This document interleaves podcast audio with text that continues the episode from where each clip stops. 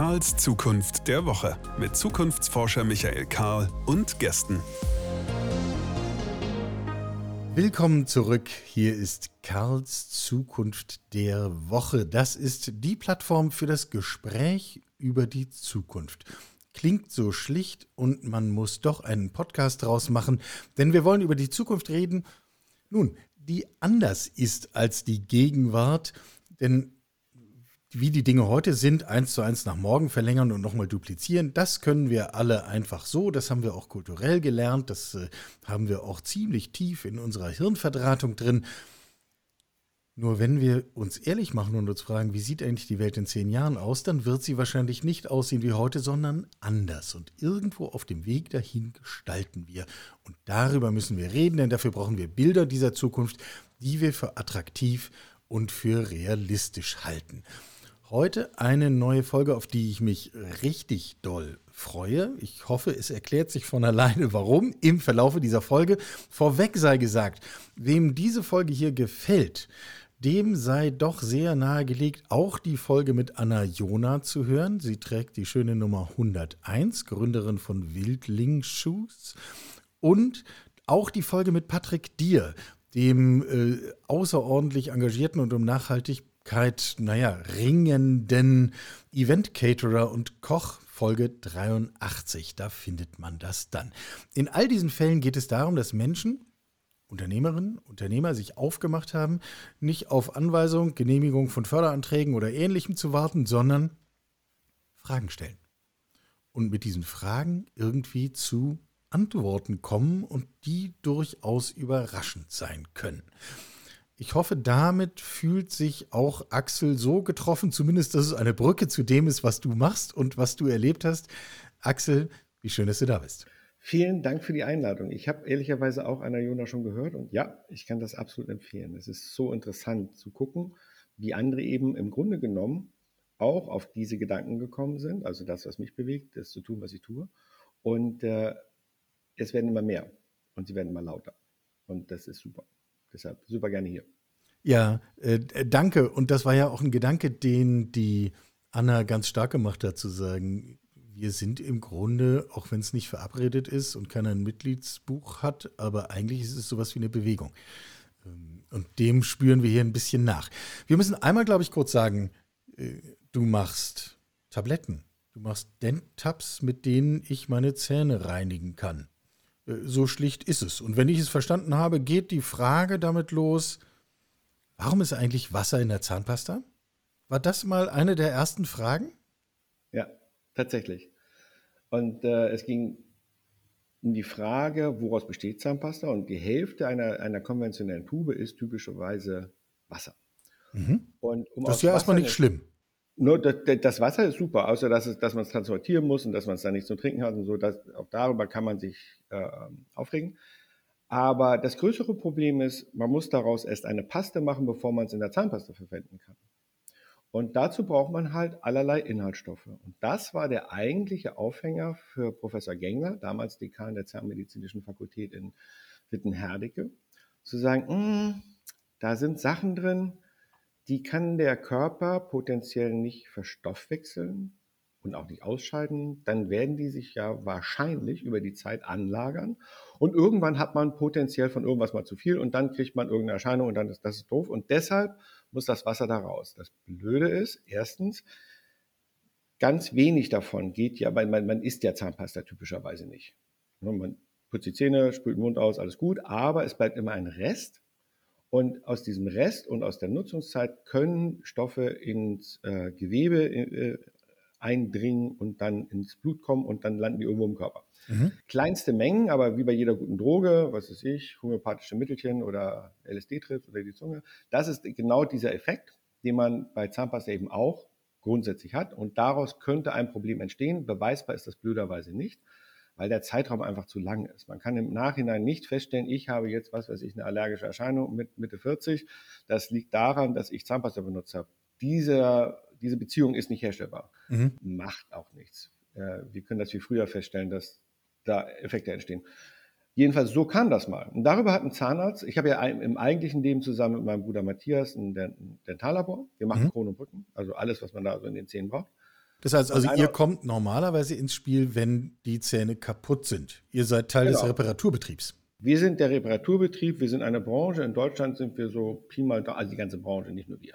Zahnärzte, Zahnlabore, äh, äh, Zahnersatzindustrie und so um die 30 Milliarden pro Jahr. Das ist schon sportlich. Und äh, einer unserer Zahn, also ein Dentallabor hat grundsätzlich nur Zahnärzte als Kunden. Ein Patient kennt uns bestenfalls, wenn er auf die Rechnung guckt, aber interessiert sich auch nicht für uns. Kann auch nicht zu uns kommen, kann auch nicht zu uns bekommen. Und äh, einer unserer Zahnärzte hat zu diesem Thema von Professor Gengler eine Doktorarbeit geschrieben und ich habe ihm geholfen dabei. Was mir Spaß gemacht hat, weil es mal was anderes war.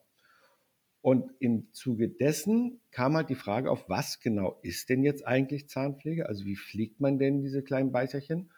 Und warum machen wir das so, wie wir das machen? Und ist das nicht eine, eine potenzielle Alternative und habe dann nach der Doktorarbeit noch eine Weile damit rumgespielt. Ich fand das irgendwie auch schön, mal was anderes zu machen als immer nur den normalen Job. Und dabei kam dann am Ende, lange Geschichte, gibt es inzwischen ein Buch darüber, gab es, äh, äh, kam eine Tablette dabei raus, die wir ganz oft doof verpackt. Wir wussten nicht, also man muss verstehen, ich komme aus dem Handwerk, ich bin eigentlich gelernter Automechaniker und habe mhm. lange Zeit mit äh, EDV, also Computer und Programmieren und sowas zu tun gehabt. Ich bin nur durch Zufall über familiäre Verbindung zu der, zum Zahnersatz gekommen. Auch davon hatte ich am Anfang gar keine Ahnung. Also ich wusste überhaupt nichts. Ich musste das erst auf dem Weg lernen. Was ging, ne, man mag sich ja wundern, aber Automechaniker und Zahntechniker liegen nah beieinander. Die Geräte sind nur kleiner, aber ansonsten ist das ziemlich ähnlich. Jedenfalls am Ende kam dabei raus, dass wir eine Tablette hatten, die wir äh, lustig verpackt hatten, ohne zu wissen, was wir da eigentlich tun und haben die verkauft über einen damals handprogrammierten Online-Shop. Den hat ein Student mhm. programmiert und dann haben wir tatsächlich Leute finden können, die uns nicht kannten, die die Geschichte auch nicht kannten, die die Tabletten ausprobiert haben und dann auf uns losgegangen sind mit Fragen, die wir nicht beantworten konnten, weil wir ja nur eine Theorie hatten. Wir hatten ja nur die Theorie, wenn man lange genug Zahnpasta benutzt, dann kann das zu einem Problem werden. Mehr wussten wir nicht darüber. Ja. Und dann kamen Fragen wie, Warum brauche ich keine Spezialzahnpasta mehr für empfindliche Zahnhälse? Wo ist mein Zahnfleischbluten geblieben? Und ich hatte immer Flecken auf den Zähnen. Wieso sind die jetzt plötzlich so hell, so sauber, so glatt, so, was ist denn das? Mhm. Und ich ich habe keine Ahnung, ich weiß, ich weiß überhaupt, was ihr von mir wollt. Es stellte sich heraus, was wir da mehr oder weniger zufällig in die Finger bekommen hatten, war der absolute Gegensatz zu dem, was uns beigebracht wurde direkt nach der Geburt. Also das Erste, was wir zivilisatorisch lernen nach der Geburt, also noch lange vom Laufen, lange vom Mama und Papa sagen, ist schon Zahnpasta und Zahnbürste. Ja, also wir kriegen eine Steuernummer vorher, aber dann kommt das ziemlich okay. bald. Okay, aber das weiß ich ja nicht. Also damit habe ich ja persönlich, also wie auch immer, jedenfalls noch, das ist, und die, das, das Verrückte war, alles, was wir über die Tablette gelernt haben, warf das, was wir von Geburt an gelernt haben, über den Haufen. Und nicht nur das, wir mussten feststellen, dass wir als Dentallabor, also diese ganze Branche, wir leben davon, dass wir die Zähne so falsch pflegen. Und das haben wir dann eine Weile gemacht. Also wir reden immer so von Jahreszyklen, damit rumgespielt, um dann irgendwann bei der Industrie anzuklopfen, was jetzt nicht so schwer war, weil durch die Uni hatten wir da leidlich guten Kontakt und haben denen das allen vorgestellt. Den ganz großen, den mittelgroßen, den kleineren. Und keiner wollte das haben. Wir haben gesagt, guck, äh, achso, und wir wollten das gar nicht verkaufen. Wir wollten es verschenken. Wir wollten ja nur, dass es einer macht. Wir hatten schon was mhm. tun. Also wir hatten ja alle schon einen Job. Und alles, der, der eine sagte, nee, ihr seid doof, nee, wenn wir es nicht, was wir nicht selbst erfunden haben, bla bla bla. Es gab tausende von Ausreden. Da sage ich, gut, dann, ich komme aus dem Norden, mein Sternzeichen ist Skorpion, dann mache ich es eben selber. Mhm. Das war eine mittelprächtig gute Idee, weil es hat ja doch ein bisschen länger gedauert, bis es dann jetzt äh, äh ziemlich euphorisch wird und, und ziemlich schnell wächst. Aber bis dahin war es halt ein ewiges nur rumlaufen und viel Geld ausgeben, um zu versuchen, den Leuten überzuhelfen, dass Zahnpflege ganz anders geht als das, was wir gelernt haben. Sag mal, sag mal kurz, ja. über was für einen Zeitraum wir da reden insgesamt? 20 Jahre. Ich habe vor 20 Jahren damit angefangen. Also 2003 gab es die erste Tablette, die, die Doktorarbeit war Ende der 90er fertig. Dann kam die erste Entwicklungszeit und ja, seitdem mache ich das. Da muss man schon starrsinnig sein. Danke, dass du es jetzt sagst. Dann so eine gewisse Form von positivem Dickkopf braucht man dafür, oder? Ja, Ich wusste einfach, dass es richtig ist. Es ging gar nicht darum, ob ich recht habe, das ist mir egal. Also aus dem Alter bin ich raus. Aber ich wusste, dass es richtig und wichtig ist. Und zwar aus, egal, aus welchem Blickwinkel man darauf guckt. Lustigerweise werden wir ja jetzt auch nicht berühmt, weil wir die weltbeste Zahnpflege haben, sondern die Berühmtheit kam über die Unverpacktläden. Mhm. Einfach ein technisches Ding. Unsere Pillen kann man lose verkaufen. Das geht bei Zahnpasta nicht. Und das, das zweite ist plastikfrei. Mhm. Wasserfrei. Nachhaltigkeit. Wir sind bei DM in ins Regal gekommen, weil wir eine äh, Verpackung haben, die zertifiziert ist für Industriekompost. Mhm. Das passt halt super in die Nachhaltigkeitsstrategie von DM. Und so rutschen wir jetzt weltweit in eine große Bekanntheit. Also wir liefern in über 40 Länder. Wir sind relativ wachsend sogar in den USA, was andere interessante Probleme mit sich bringt. Also das hat alles was. Und äh, aber eben nicht, weil wir die beste Zahnpflege haben. Das kommt jetzt so nach, nach den ersten drei, vier Jahren, ähm, sondern weil wir halt in diese Nachhaltigkeitsstrategien reinpassen was mir, wo dann viele gesagt haben, ach, das ist doch doof, das, ist, das, ist, mir völlig egal, was dazu führt, dass die Leute die Tabletten benutzen. Das ist mir vollkommen egal. Hauptsache, sie benutzen sie, lernen sie kennen und vollziehen dann idealerweise auch noch irgendwann diesen intellektuellen Schritt zu sagen, Moment, wenn das, was die mir alle immer erzählt haben über die Zahnpflege, sich herausstellt als gelinde gesagt nicht ideal. Man könnte auch Blödsinn das, sagen, oder? Ja, genau. Und äh, kontraproduktiv. Und äh, ein, äh, äh jemand auf einer Messe hat mal gesagt, als ich ihm das so erklärt habe, seine, aber ist Zahnpasta dann nicht eigentlich Körperverletzung? Ich sage, pff, Du darfst das sagen, ich darf das natürlich nicht sagen. das, ist, das ist immer schwierig, weil du musst es dann beweisen können, so viele Studien machen. Und es gibt ja sehr viele Studien, die sagen, dass Zahnpasta ganz toll ist. Klar. Und es gibt äh, auch über uns alle möglichen Studien, die Website ist voll damit, äh, das bestuntersuchte Einzelprodukt der Welt. Aber da steht halt immer noch nicht, dass Zahnpasta Körperverletzung ist. Also darf ich das natürlich so auch nicht sagen, mache ich auch nicht. Das kann auch jeder für sich selber feststellen. Äh, und der, die Feststellung ist einfach, benutze es ein, zwei, drei Wochen und dann nimmst du nochmal Zahnpasta. Ja. Mehr, mehr braucht man nicht, um sich selbst davon zu überzeugen oder zu verstehen, dass das Prinzip einfach schon immer falsch war. Und jetzt man das Werkzeug und, und das Mittel hat, ähm, es richtig zu machen. So, und die spannende Frage, die dann irgendwann auftaucht bei jedem, wo ist das noch so? Also was noch tue ich, weil macht man so halt. Also das ich habe das nie in Frage gestellt, aber ich habe mich auch nie dafür entschieden. Ja, ich habe mir auch nie Gedanken darüber gemacht. Und das ist das, was mir mich so wahnsinnig immer bei, bei Stange gehalten hat, das mit den Pillen und mit den schönen Zähnen, was interessieren mich andere Leute Zähne, ja. Wenn die das nicht haben wollen, dann eben nicht. Aber dieser Gedanke, der, und der, der ist jetzt, der war schon immer wichtig, aber in dieser aktuellen Zeit, in, sagen wir mal, die letzten fünf bis zehn Jahre, hat der an Kraft gewonnen, noch nie war, war die Menschheit so weit, so wirklich, also mal wirklich drüber nachzudenken. Deshalb, weil Zukunft. Und wir müssen uns ein Bild malen und wir müssen uns aktiv ein Bild malen und nicht immer warten, dass andere uns sagen, was wir nicht tun oder lassen sollen. Ja, und deshalb, ich liebe diese, diese ganze Geschichte. Das finde ich so interessant. Du hast einen Begriff verwendet, an dem bin ich schon in der Vorbereitung hängen geblieben, weil ich das auch irgendwo von dir schon gelesen habe. Du hast eben gesagt, ich habe immer gewusst, dass das das Richtige ist. Woher wissen wir das dann aber? Oh, das, das ist gar nicht so schwer. Das, also in dem Fall war das wirklich einfach, weil ich von dem falsch lebe. Ich, äh, es, war, es war so interessant. Als Dentallabor, das kenne ich Zahnärzte, also ich kenne nichts anderes. In mhm. meinem ganzen Leben gibt es eigentlich nur Zahnärzte. Ja. Äh, also in der Zeit. Inzwischen hat sich das ein bisschen relativiert, ich kenne auch noch ein paar andere, aber Zahnärzte ist halt so, die Fachwelt lag, äh, nicht lag mir zu Füßen, sondern mit der war ich engstens verbunden. Ja. Also bin ich losgegangen und habe die gefragt, sag mal, erklär mir mal bitte Karies. Also was genau passiert da eigentlich? Oder wie genau funktioniert nochmal das mit dem Fluorid? Also so richtig genau. Ich kann da sehr, sehr anstrengend werden. Mhm. Ich mag nicht, ja, nee, das ist so und so. Nein, nein, ich möchte das ganz genau wissen, also ganz im Detail. Und diese Art Fragen kann jeder stellen. Das ist gar nicht schwer. Man muss sich nur damit beschäftigen. Mhm.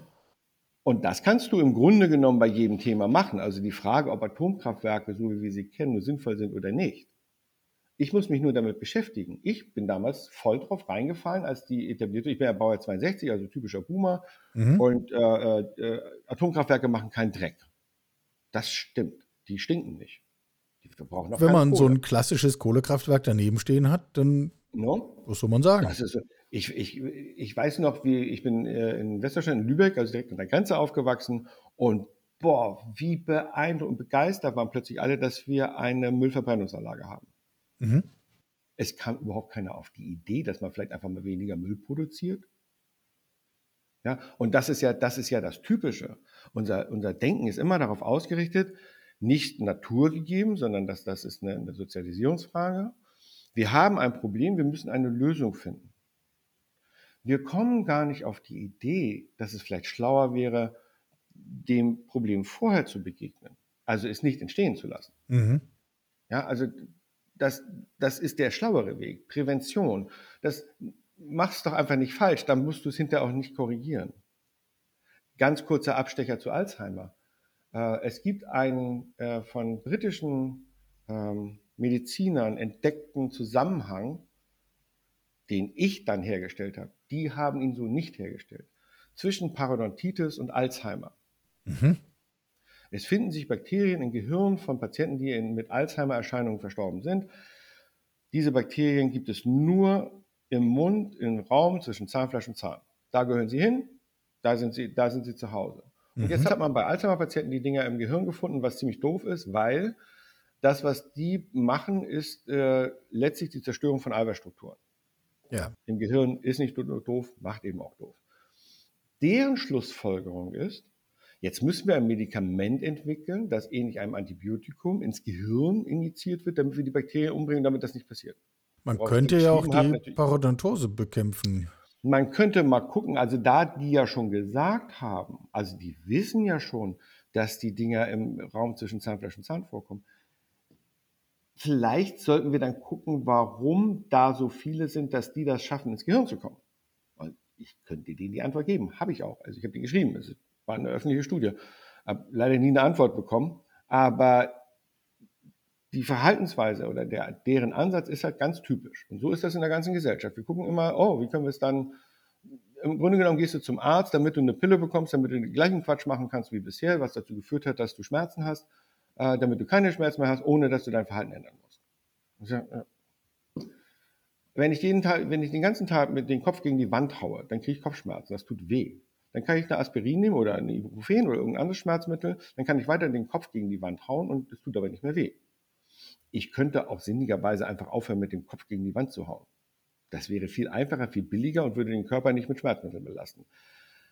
Aber unsere Herangehensweise ist halt die andere. und das gilt es zu ändern, damit wir anfangen, was ja immer mehr passiert, über die Dinge nachzudenken, bevor wir es tun. Ich bin weltgrößter Fan von Professor Braungart, der ja das Cradle to Cradle mitentwickelt hat, wo es die zwei großen Kreisläufe gibt. Ich mhm. bin Teil des großen Kreislaufs. Das heißt, was wir der Natur entnehmen, geben wir über die Kompostierung idealerweise der Natur zurück, was de facto im Augenblick nicht stattfindet, weil unsere äh, Kompostiersysteme äh, uns nicht haben wollen, weil das, das ist aber eher eine technische Frage oder politische Frage. Und dann gibt es den kleineren Kreislauf, wo die Materialien immer wieder verwendet werden. Da kann ich jetzt mit Zahnpasta nicht helfen. So. Und ich kann überhaupt nicht verstehen, und das war ja bei Anna Jona auch so, wie können, wie kann es sein, wie können wir so unglaublich arrogant und überheblich sein, zu sagen, wir produzieren Dinge, von denen wir nicht wissen, wie wir sie am Ende wieder nicht loswerden. Ja. Das ist, das ist, ich kann das überhaupt nicht nachvollziehen, ich weiß, wie es dazu gekommen ist und ich sehe mit, mit, mit Freude und Hoffnung, dass es immer mehr in die Richtung geht. Aber es ist so mühsam. Ja, ich habe kürzlich ich, mit äh, Christine Lemaitre hier im Podcast gesprochen, Deutsche Gesellschaft Nachhaltiges Bauen, die die Forderung aufgestellt hat, im Grunde müsste man schon bei der Planung eines neuen Gebäudes mit dem Entsorger reden. Nämlich ja. von Anfang an sich einen Plan machen, wie bauen wir den Kasten hinterher eigentlich wieder auseinander. Ganz genau. Es dürfte gar, es dürfte überhaupt gar nichts geben, was nicht natürlichen Ursprungs ist, von dem nicht vorher klar ist, woraus es besteht und was daraus wird im Sinne zurück in die Natur. So. Dürfte es gar nicht geben. Und das Interessante ist, und ich war neulich bei einer großen, so einer Tageskonferenz äh, von Die Welt, also hier diese Zeitung, mhm. was sehr toll war, im 19. Stock, Axel Springer Hochhaus, so, yay. Also wer es mhm. dahin geschafft hat, der hat gewonnen, der ist richtig wichtig. Ähm, und da waren halt eben auch Bauleute. Es ging um Beton, es ging um Verschalung, es ging um ganz praktische Dinge. Und die, die haben alle Lösungen fertig. Es ist alles umsetzbar. Und Geld, wie wir in den letzten zwei Jahren ja deutlich feststellen konnten, spielt überhaupt gar keine Rolle. Darum geht's überhaupt nicht. Es geht um Borniertheit, es geht um, machen wir schon immer so. Und ja, nee, weiß nicht. Und äh, technisch ist das alles überhaupt kein Problem. Wir sehen jetzt, wo, die, wo wir diesen schrecklichen Krieg haben, weil dieser, wie auch immer, Jetzt plötzlich ist die Energiewende technisch überhaupt kein Problem. Wir sind Ende 2023 oder so energieunabhängig von allen. Mhm. Nur mal so als, als kleine Zahl am Rande. Deutschland kauft pro Jahr um die, für um die 100 Milliarden Euro äh, fossile Rohstoffe zur Verstromung ein. Gas, Öl, Kohle, Uran. Werdet ihr alle nicht ganz bei Trost? Sonne schickt keine Rechnung wenn wir ja, Sonne, und wenn es, wenn es jetzt auf einmal technisch geht, dann es müsste es mutmaßlich Zeit. vor zehn Jahren auch schon gegangen sein. Das, das, das ging immer. Ich habe mich für, äh, ich, weiß, das, ich sitze ja in Berlin, so, wir haben die Uckermark hier um die Ecke und da haben die ganz viele Windmühlen hingebaut. Ja. Da gab es ein Riesentheater. Ja, jetzt haben wir so viel Strom, aber wir werden ihn nicht los, weil die Leitungen zu dünn sind. Deshalb müssen wir die Windräder abschalten. Sage, ihr habt sie doch nicht mehr alle. Jetzt haben wir diesen schönen Strom und müssen den wegschmeißen Nein. Wie wäre es denn, wenn wir daraus einfach Wasserstoff machen? Zum Beispiel? Also so viel Chemie erinnere ich gerade noch. Und das ist technisch alles überhaupt keine Herausforderung. Und dann mache ich mir da den Tanken und dann mache ich mir da ein klitzekleines, nettes Gaskraftwerk hin. Und immer wenn gerade mal kein Wind weht, gut, das kommt in der Uckermark nicht so oft vor, aber es kommt vor, dann mache ich daraus wieder Strom. Statt die Windräder abzuschalten. Also was bescheuert ist über. Stattdessen, ja, da müssen wir jetzt neue Leitungen legen ich weiß, ihr kennt bestimmt diese riesen Stromleitungen, die, die da kreuz und quer durch Deutschland die wollen. Absolut. Das ist so unrealistisch. Gekühlte Gleichstromleitung. Also wer auf so eine bescheuerte Idee kommt und daran glaubt, dass das gebaut wird, jemals, witzigerweise auch noch mit einer Leitung aus, aus, Sach äh, aus Sachsen, bei der Nähe von Leipzig, da gibt's gar keinen regenerativen Strom, da gibt's Kohlestrom, damit die armen Bayern keine Windmühlen sich hinstellen. Weil es so hässlich aussieht. Wart ihr schon mal in einer Kohlegrube?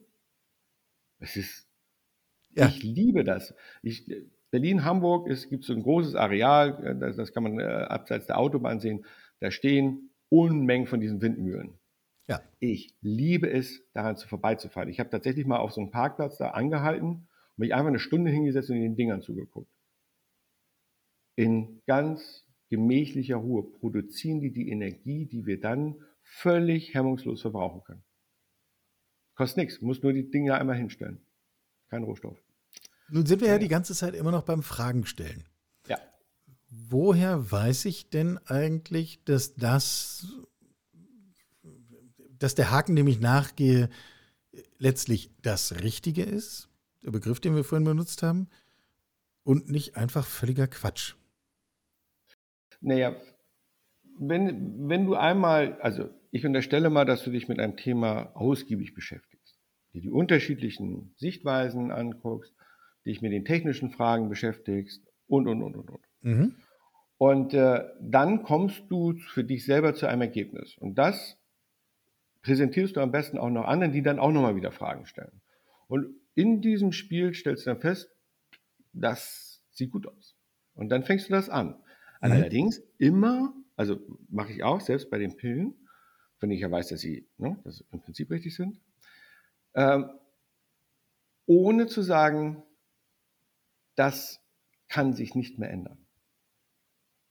Ja, und darauf wollte ich hinaus. Du, du, musst, du musst immer die Flexibilität behalten, dass neue Erkenntnisse neue Dinge machen. Also Atomkraft, ja, ist schwierig, aber äh, Mr. Microsoft, Bill Gates, investiert nicht umsonst viele, viele, viele hunderte von Millionen Euro in ein, andere, ein anderes System von Atomkraft. Und ich kann nicht sagen, ob es gut oder schlecht ist. Aber wenn ich die Mittel hätte, würde ich auch daran forschen. Weil ich habe mhm. unterschiedliche Stellungnahmen dazu gesehen und da sind Leute dabei, die, die, diesen Techniker, diesen Physiker, die mir genau erklären können, warum das und das und so und so. Hm, hm. Und dann würde ich mir die Chance nicht verbauen wollen. Ich kann nicht abschließend sagen, dass diese andere Art der Atomkraft ähm, gut ist oder schlecht ist oder richtig oder falsch. Das, das weiß ich einfach noch nicht. Aber ich weiß, dass ich es noch nicht weiß. Also wir brauchen Offenheit.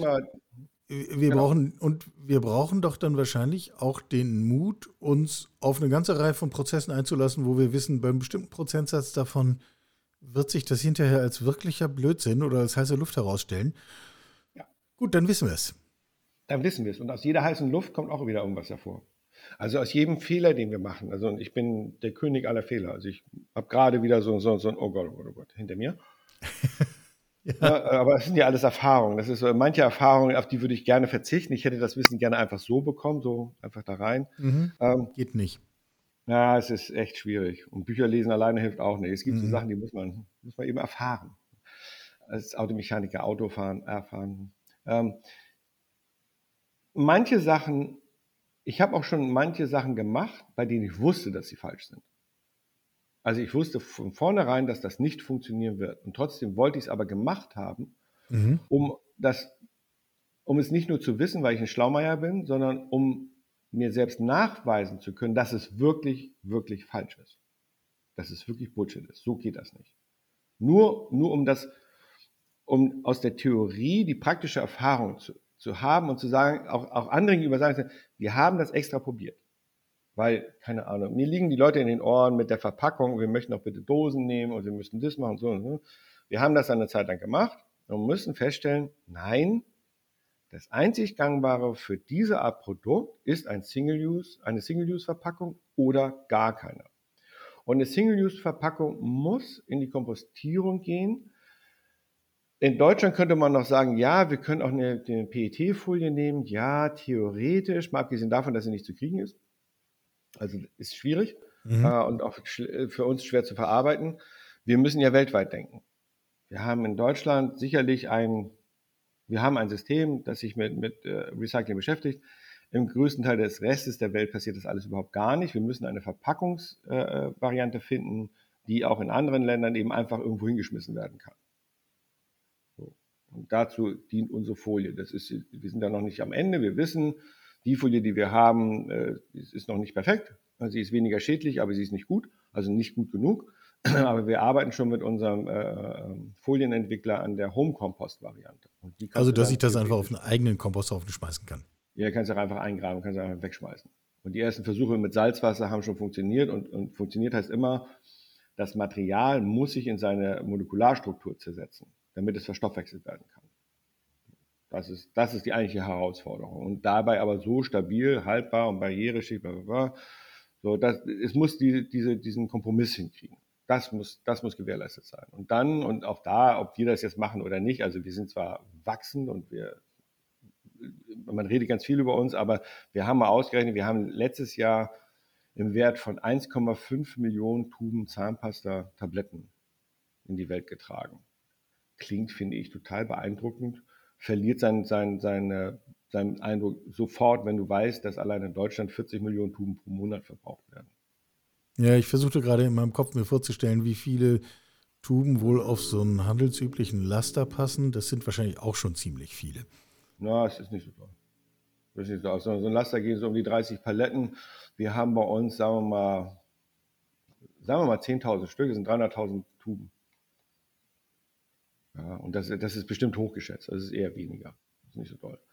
Also, ja, also ist, da, ist noch Luft. Da, da, ist noch irrsinnig Luft. Ja, ja, ja. Und, und, ich bin jetzt aber, äh, äh, und, und da, da kommen wir noch zu einem Thema, was, was mir wichtig ist.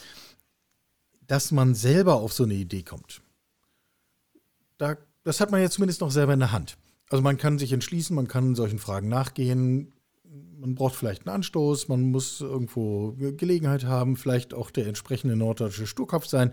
Äh, geschenkt, aber trotzdem habe ich in gewisser Weise habe ich das selber in der Hand.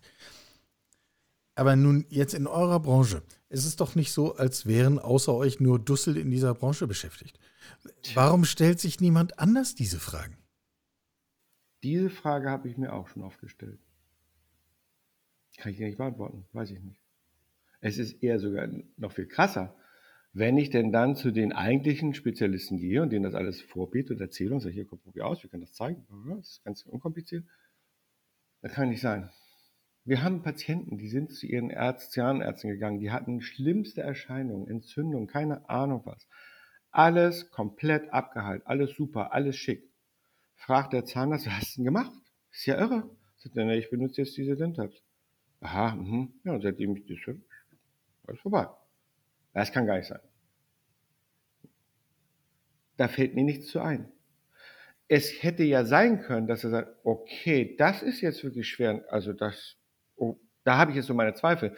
Dann rufe ich diesen Vogel mal an, lass mir das von dem mal erklären und dann mache ich dazu mal einfach selber so ein paar Tests, die mhm. ja ganz unkompliziert sind. Gibt es einfach, was weiß ich, irgendwelchen betroffenen Patienten, gibst du was mit und sagst so, benutzt mal und komm mal nach einer Woche wieder und gucken wir uns mal an, was passiert ist. So, das sind alles, das sind Kleinigkeiten, die kann jeder selber machen. Gar nicht. Gar nicht. Ich kann die Industrie noch verstehen, dass die uns jetzt nicht euphorisch empfängt, weil deren, die haben ein Geschäftsmodell. Aber Klar. die Industrien sind typischerweise auch nicht die, die Fachfachleute.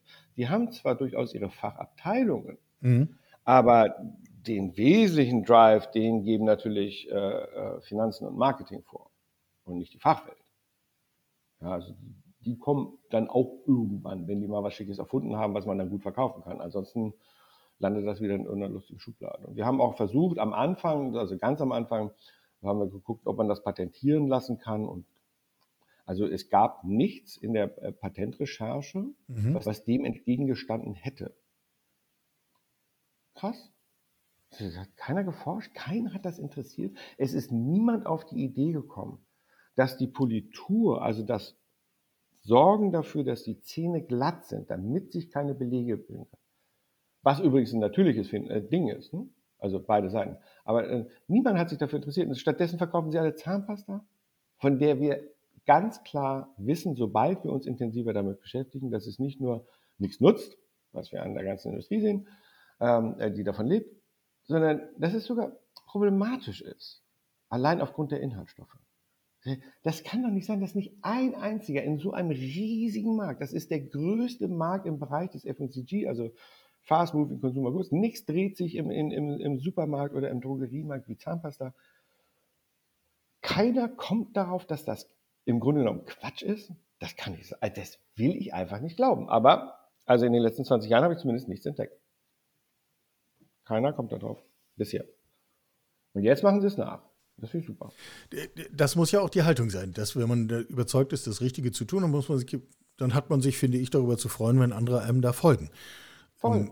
Voll. Das, das, das, unterstützt uns ja. Also das ist ja gut für uns. Eben. Also äh, Colgate in Amerika hat jetzt eine andere Bude gekauft, die inzwischen auch mal. Also dazu muss man wissen, bevor das losging, so unverpackt EM, so vor hm, drei, dreieinhalb Jahren, gab es drei auf der Welt, die Zahnputztabletten gemacht haben, aus unterschiedlichen Motiven heraus. Wir sind die Ältesten, dann kam einer dazu, da ist eben immer alles trocken und dann gab es noch einen in Amerika, die hat das aus ganz anderen Erwägungen selber entwickelt. Die sind technologisch anders gestrickt, aber grundsätzlich erstmal Tabletten. Jetzt gibt es über 70. Ich habe aufgehört zu zählen. Wir haben irgendwo eine Liste, wir verfolgen das ganz recht aufmerksam.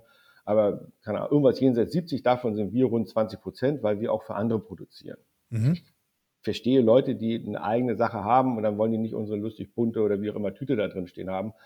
Dann machen wir das für die. Wir haben auch Rezepturanpassungen gemacht, da kommen jetzt die ersten. Was mich total stolz macht, ist, dass erste Zahnpasta-Hersteller zu uns gekommen sind, also kleinere, aber Zahnpasta-Hersteller, die ähm, uns mit auf die Verpackung nehmen.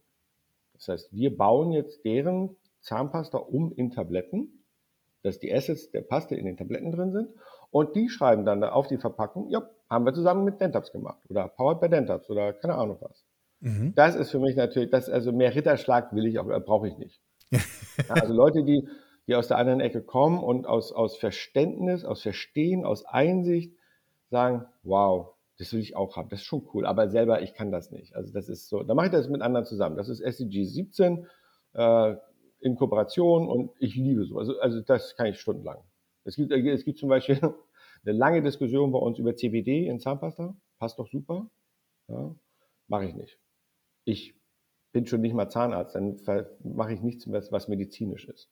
Jetzt mhm. haben wir aber jemanden gefunden, die bauen das alles selber an, machen selber die Konzentrate und ich baue denen das jetzt in die Tabletten ein und die verkaufen das dann unter ihrem Label. So, die verkaufen sozusagen das CBD und wenn einer eine Frage zu CBD hat, fragt die, ich kann das nicht beantworten, ich will mich da auch gar nicht einarbeiten. Und die, äh, und die schicken alles, was Zahnfragen sind, das schicken die dann zu uns. Das ist doch super. Ihr macht die Drogen und wir machen die Pillen. So, klingt nach, einer, bei klingt nach einer sehr erfolgreichen Kombination. Ähm, Stichwort Erfolg. Ähm, wie verhält sich denn dieses ganze Thema, das Richtige tun, unnachgiebig sein, sich auf diese Reise machen, von der man am Anfang wirklich nicht sagen kann, wohin das führt? Haben wir darüber gesprochen? Wie verhält sich das mit dem Thema unternehmerischer Erfolg? Tja, das ist wirklich, also jeder muss für sich selber überlegen, warum er morgens aufsteht. Also wozu machst du das, was du tust? Und äh, ich kann nicht, also ich könnte nie normal arbeiten. Also wenn das jetzt alles in die Grütze geht, ich, ich könnte das nicht. Also, ich, aber das war schon immer so. Ich habe schon, schon in der Schulzeit, nicht, hat das schon nicht geklappt. Ich brauche immer ein tiefergehendes Motiv. Mhm. Das, was man gerne jetzt so intrinsisch nennt. Ich brauche irgendeinen richtigen Grund, damit wirklich was entsteht. Sonst mache ich das nicht. Also das fasst jetzt nicht an. Ich könnte nicht, was weiß ich, ich, ich muss immer so lachen, Work-Life-Balance. Ich habe ja ewig gebraucht, um zu verstehen, wovon die Leute reden. Ich habe das wirklich verstanden, weil es das bei mir ja gar nicht gibt.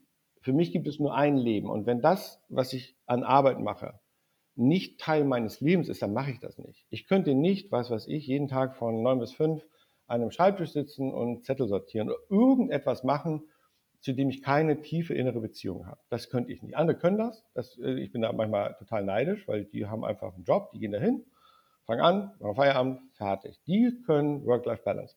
Ich kann das nicht. Ich habe 24 Stunden, sieben Tage die Woche. Ich bin auch ein absoluter nicht in Urlaubfahrer. Also ich könnte das gar nicht. Ich kann mal drei Tage versuchen, wenig zu tun, aber die Dinge, die mich beschäftigen, nicht zu machen oder nicht im Kopf zu haben, ist für mich annähernd unmöglich.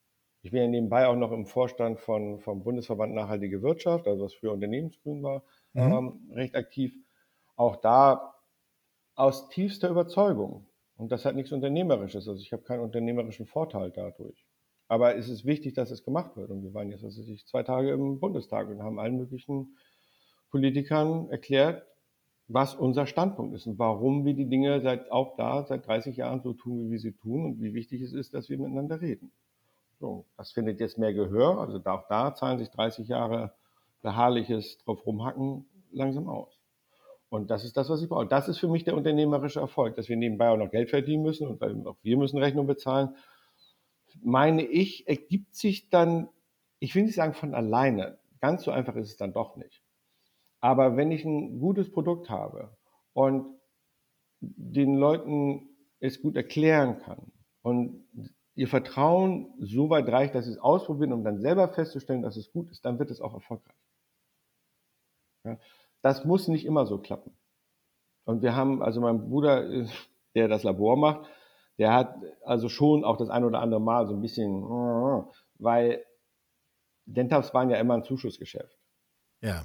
Also wir haben damit kein Geld verdient. Wir haben so einen Jahresumsatz, das, was man weiß, wenn man Höhle der Löwen guckt. Wir waren in der ersten Staffel. Wir haben da so, so, so einen Jahresumsatz von 250, 300.000 Euro gemacht. Das ist so, das kannst du auch echt lassen.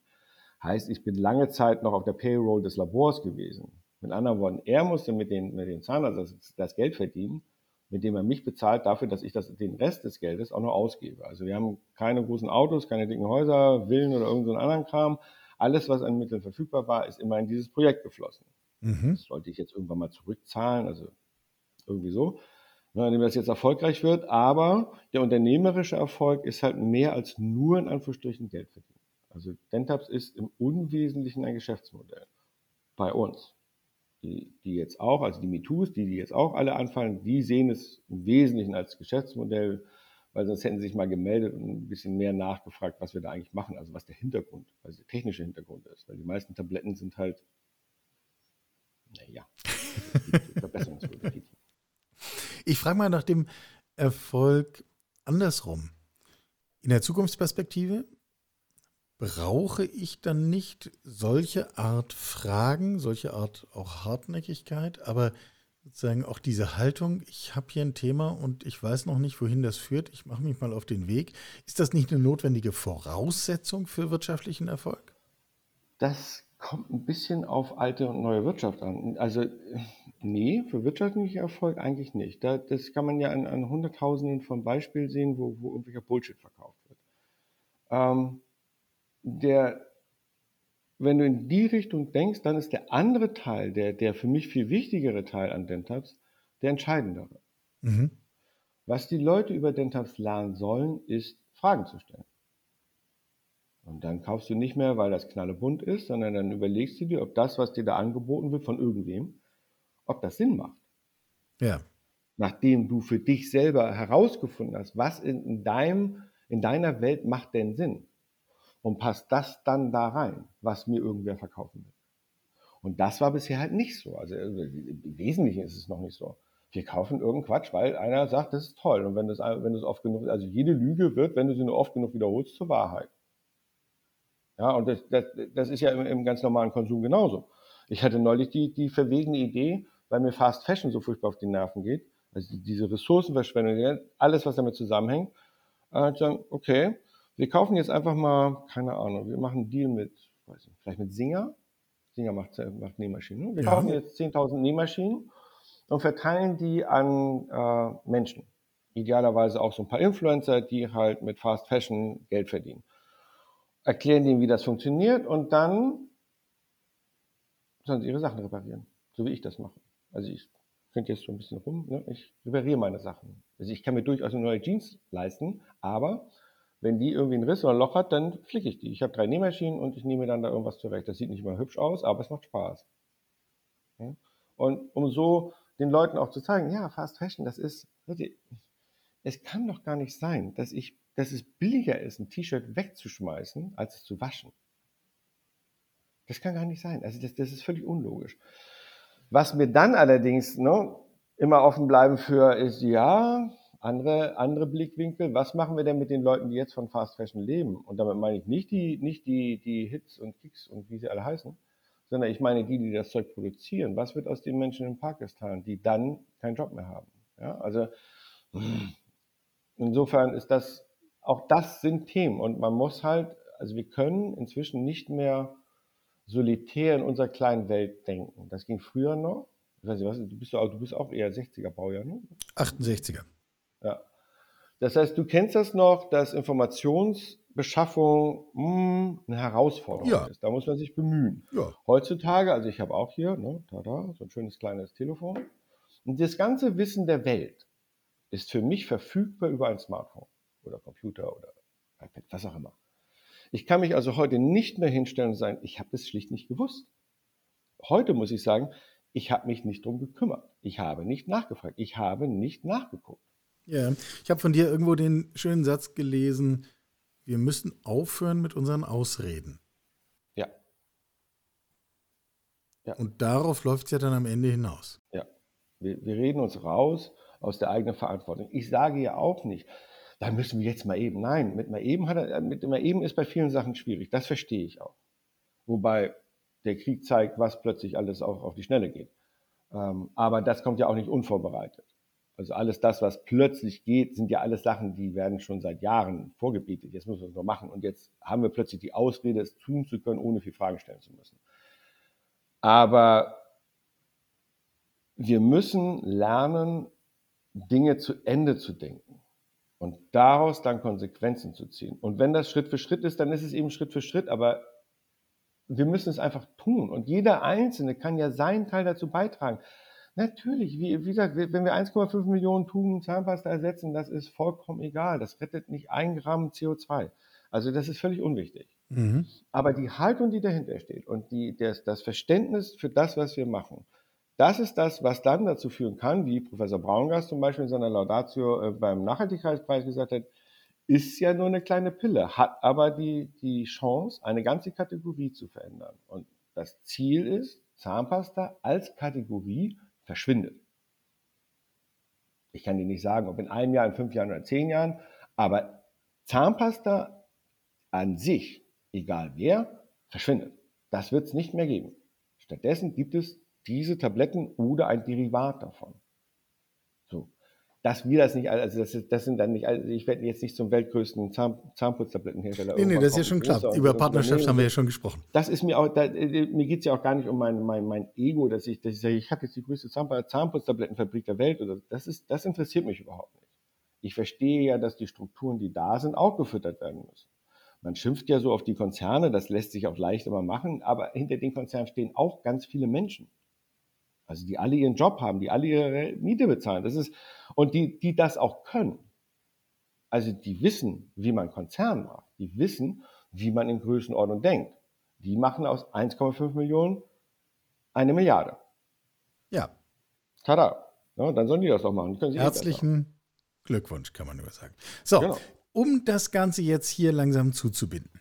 Ähm, kleine Aufforderung an die geneigten Hörerinnen und Hörer.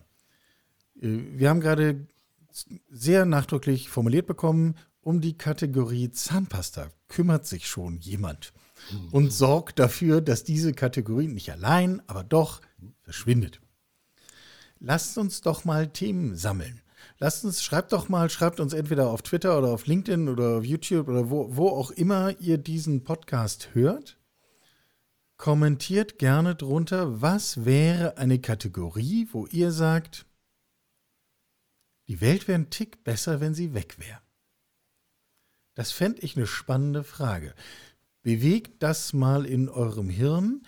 Anstoß dazu soll unter anderem dieser Podcast gewesen sein. Wem das nicht reicht, der möge ihn gleich nochmal hören.